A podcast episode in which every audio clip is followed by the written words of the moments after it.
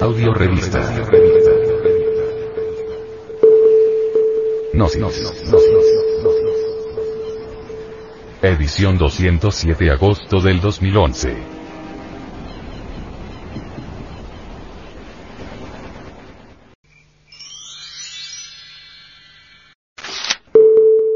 Por ahí se dice que nadie ha regresado del más allá. Para informarnos si hay vida después de la muerte, en que se fundamenta usted para darnos estas informaciones.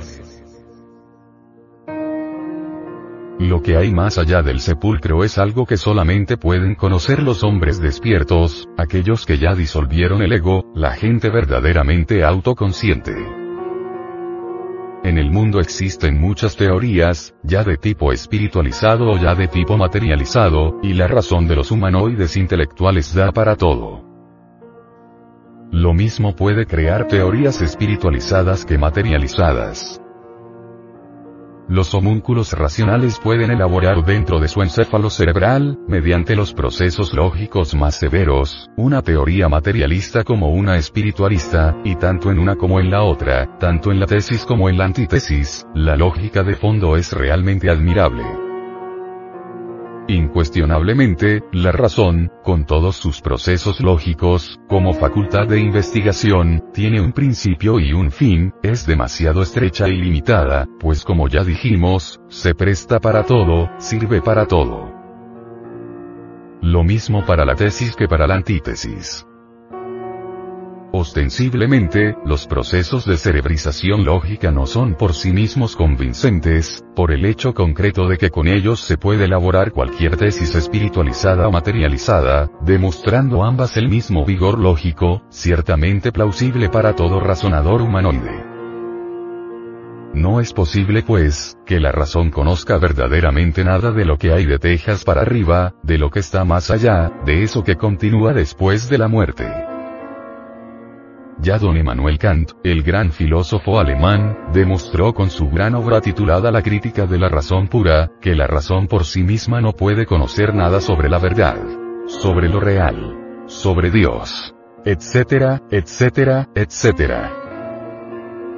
No estamos nosotros pues lanzando al aire ideas a priori.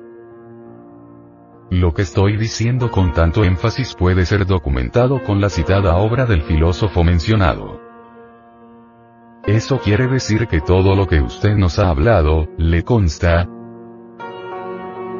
Obviamente, tenemos que descartar a la razón como elemento de cognición idónea para el descubrimiento de lo real. Archivados los procesos razonativos en esta cuestión de metafísica práctica, sentaremos desde ahora mismo una base sólida para la verificación de eso que está más allá del tiempo, de aquello que continúa y que no puede ser destruido con la muerte del cuerpo físico. Estoy aseverando algo que me consta, algo que he experimentado en ausencia de la razón. No está de más recordar a este honorable auditorio, que yo recuerdo todas mis vidas anteriores. En los antiguos tiempos, antes del sumergimiento del continente Atlante, las gentes tenían desarrollada esa facultad del ser conocida con el nombre de percepción instintiva de las verdades cósmicas. Después del sumergimiento de ese antiguo continente, esa preciosa facultad entró en el ciclo involutivo, descendente, y se perdió totalmente. Es posible regenerar esa facultad mediante la disolución del ego. Logrado tal propósito, podremos verificar por sí mismos, en forma autoconsciente, la ley del eterno retorno de todas las cosas. Indubitablemente, la citada facultad del ser nos permite experimentar lo real, eso que continúa. Lo que está más allá de la muerte. Del cuerpo físico. Etcétera, etcétera, etcétera. Como quiera que yo poseo tal facultad desarrollada, puedo afirmar con plena autoridad lo que me consta. Lo que he vivido. Lo que está más allá. Etcétera, etcétera. ¿Cuál es la morada de los difuntos? ¿Dónde viven? Hablando sinceramente y con el corazón en la mano, puedo decirles lo siguiente. Los difuntos viven normalmente en el limbo, en la antesala del infierno, en la región de los muertos, astral inferior, región plenamente representada en todas esas grutas y cavernas subterráneas del mundo, que unidas o entrelazadas íntimamente, forman un todo en su conjunto. Sufre el difunto porque dejó este mundo su familia, su riqueza, sus bienes, sus títulos académicos o nobiliarios, o aquellos que murieron con muchos dolores o de edad avanzada, están descansando. Es lamentable el estado en que se encuentran los difuntos. Parecen sonámbulos, tienen la conciencia completamente dormida, ambulan por todas partes y creen firmemente que están vivos. Ignoran su muerte. Después de la desencarnación, los tenderos continúan en sus tiendas, los borrachos en las cantinas, las prostitutas en los prostíbulos, etcétera, etcétera. Sería imposible que gentes así, sonámbulos de esta clase, inconscientes, pudieran darse el lujo de escoger el sitio donde deben renacer.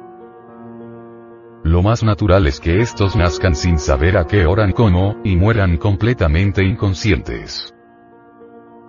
Como es la apariencia de un desencarnado, las sombras de los fallecidos son muchas. Cada desencarnado es un montón de sombras inconscientes. Un montón de larvas que viven en el pasado, que no se dan cuenta del presente, que están embotelladas entre todos sus dogmas, en las cosas rancias del ayer, en las ocurrencias de los tiempos idos, en los afectos, en los sentimentalismos de familia en los intereses egoístas, en las pasiones animales, en los vicios, etcétera, etcétera, etcétera.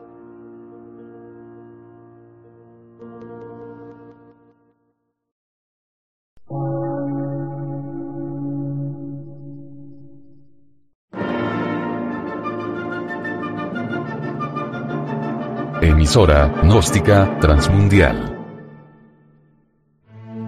por una nueva civilización y una nueva cultura, sobre la faz de la Tierra.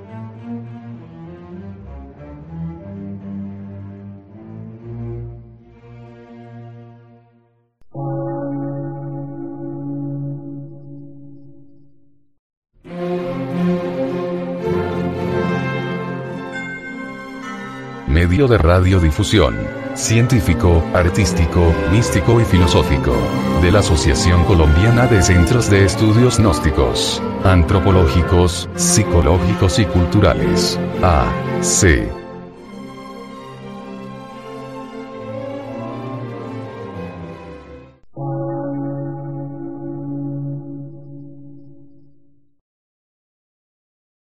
Lectura en movimiento. Difusión sin fronteras.